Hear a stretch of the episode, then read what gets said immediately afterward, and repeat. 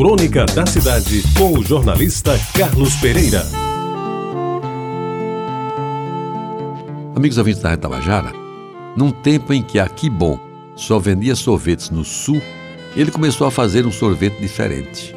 Até então, os sorveteiros limitavam-se a produzir os gelados de coco, baunilha e chocolate, que vendiam nas ruas naquelas carrocinhas, cujos latões eram envolvidos em panos, amônia e gelo, para manter a temperatura considerada ideal, que não deixava congelar ou se transformar em água. Tropical, e assim ele era conhecido, inovou na carrocinha mais bem tratada, o nome tropical bem pintado e à vista de todos, e o mais importante, implantou uma grande variedade de sabores.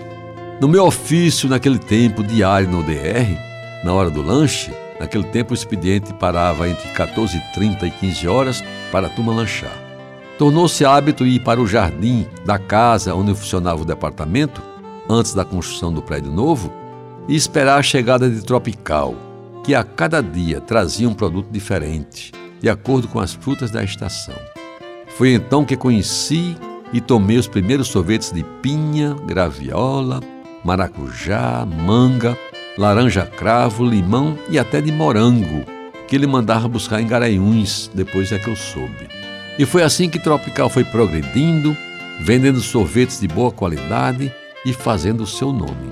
Cresceu a clientela e teve de aumentar a produção. A carrocinha só não dava para atender a demanda que cada vez aumentava mais.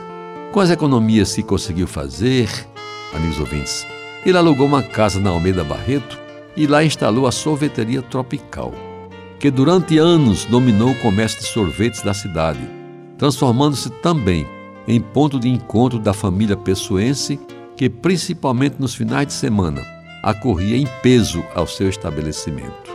E o que se via então era algo que deve ser recordado. O próprio Tropical nunca soube direito o seu nome. Comandava a operação, ora servindo as mesas, ora indo ao local onde se produzia o bom sorvete e, sobretudo, atendendo a todos com atenção e delicadeza que lhe eram peculiares. Aí ele montou um balcão com frente de vidro, de onde o freguês podia distinguir os sabores ofertados e escolhia na hora do que iria consumir. Isso é hoje toda sorveteria já tem, mas foi Tropical que começou. E aí já havia algum refinamento. E não raro já se podia pedir até um sorvete de ameixa, de creme com passa, de café e até de castanha, embora as frutas continuassem sendo forte daquela casa. O sorvete de maracujá, então, era o carro-chefe inigualável de lamber os beiços.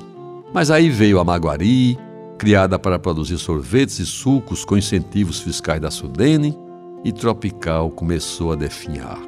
A compra da Maguari pela Kibon, nos anos 80, foi o golpe fatal que obrigou Tropical a fechar as portas de sua sorveteria, que não aguentou a concorrência desleal e poderosa. E como tantas outras coisas que a cidade abrigou no século passado e que sumiram com o tempo, a sorveteria de Tropical também desapareceu. Dele sequer tenho notícia. Acho que o seu sorvete não existe mais, embora tenha um dia desses visto um tal de sorvete tropical no shopping da capital. E quando eu concluo estas linhas, volta à minha lembrança a figura magra e semblante sério e simpático de Tropical. Um homem digno e trabalhador, que tantos esforços fez para vencer na vida e que durante décadas marcou com sua presença a vida desta cidade. E ao lembrá-lo, meus amigos ouvintes da Tabajara, vem também junto um gostinho bom dos seus sorvetes, principalmente do sorvete de maracujá. Iguaria que ninguém, nem aqui bom no mundo, conseguiu fazer igual. Você ouviu Crônica da Cidade com o jornalista Carlos Pereira.